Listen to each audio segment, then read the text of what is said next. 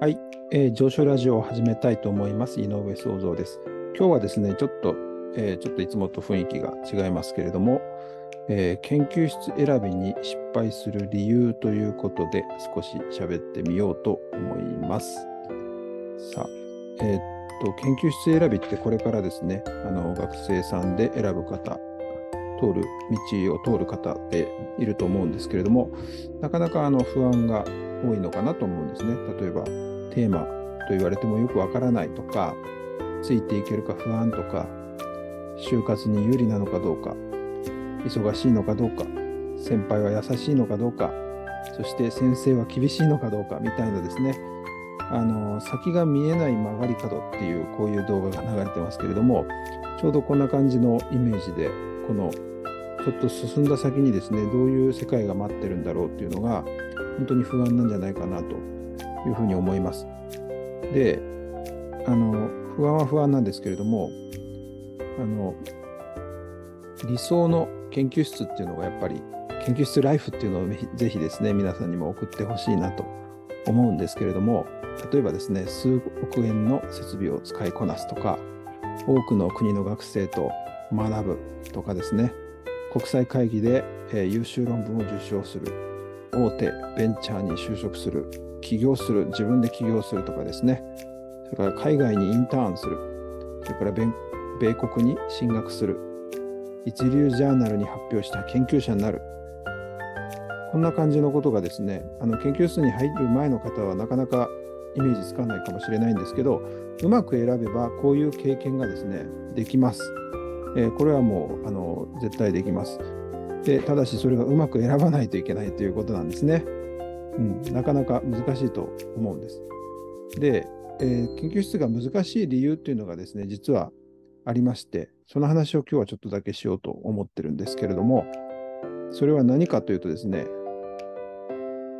研究室選びそのものが研究と同じだからっていうことなんですね。えー、つまり、研究っていうのは何かというと、誰も知らないことを明らかにすることっていうことなんですけれども、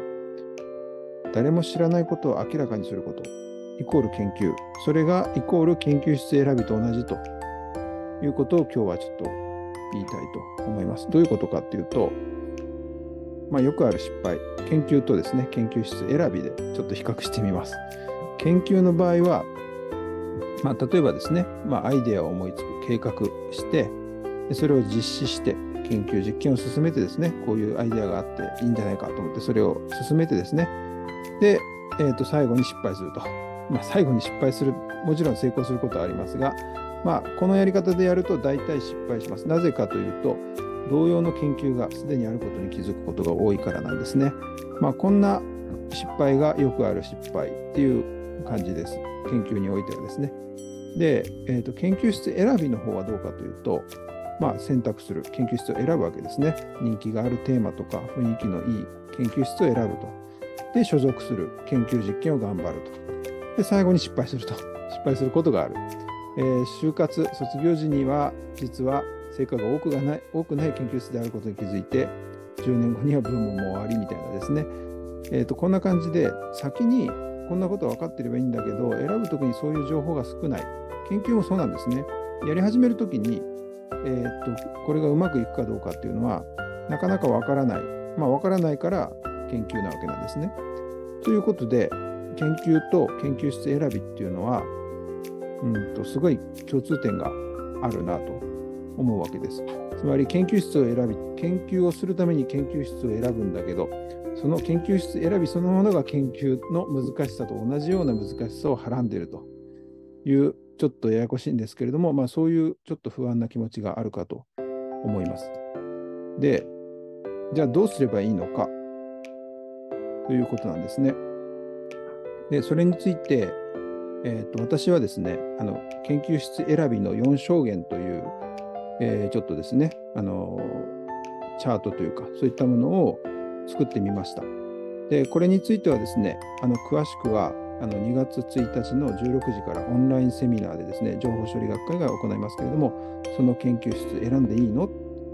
というオンラインセミナーがありますので、ぜひそちらの方で、えー、皆さん聞いていただければいいなと思います。えっ、ー、と、コメント欄にですね、このリンクなどを貼っておきます。それで今日はもう一つだけご案内しますけれども、研究って何？っていう時にですね、あのこういうことが言われます。アイザック・ニュートンが言ったと言われてるんですけれども、巨人の型に乗るということなんですね。で、あのこれどういうことかというと、まあ、自分で一人で科学とか、えーと、研究というのを進めるんじゃなくて、先人の偉業に基づいて仕事をすることということなんですね。つまり、先人の業績をまずは知ること。これがあの先ほどの研究と研究室選びの共通点とかって言いましたけれども、どちらにもおそらく重要だと思います。そこでですね、あの先ほどのあの今度のセミナーですね、オンラインセミナーでは、えー、情報処理学会を中心とした先輩方、つまり今、もう研究室に入っている学生さんとか、もう卒業して研究者をしている方、それから技術者をしている方、他にも先生をしている方、いろいろいると思いますが、そういう方にですね、アンケートを取りまして、えー、匿名のアンケートですね、を取って、研究室選びが、えー、成功でしたか、失敗でしたかと。で、それはなぜですか、えー、どういったところが良かったですかどういったところが、え黒歴史ですかみたいなですね、アンケートを取ってます。もうすでにですね、あの100回答以上あって、もうすごい皆さん熱心に答えていただいてるんですけれども、まあ、そういったあたりの情報もですね、今度のセミナーで、えー、っと、ご紹介しようかなと思います。こういうセミナーです。えー、その研究室選んでいいのということでですね、これから配属される皆さん全例を知って語りましょうというのが先ほどの心の部分です。えー、2月1日の16時から水曜日ですね、非会員、あの情報処理学会の会員じゃない方も参加できます。無料です。そして、えっと、このお話をするときにですね、神戸大学の大西あゆみ助教、大西あゆみ先生にですね、今、新進気鋭の研究者ですけれども、あの参加いただいてですね、いろいろご紹介いただきます。というわけで、えーと、申し込みはですね、この QR コード、それからこの下のリンク、それからコメント欄にもリンクを貼っておきますので、えー、ご興味がある方はぜひ、えー、参加いただければと思います。というわけで、えー、上昇ラジオ、今日はですね、少し、えー、趣向が違ってましたけれども、えー、研究室選びの、えー、そのやり方ということで、え、ちょっとだけお話をしました。はい、もし最後まで聞いて、えー、いいなと思った人はですね、あのまあ、聞いた証拠に、え、いいねとかいただければいいかなと思いますし、まあ、このセミナーにぜひ参加してください。では、さよなら、井上創造でした。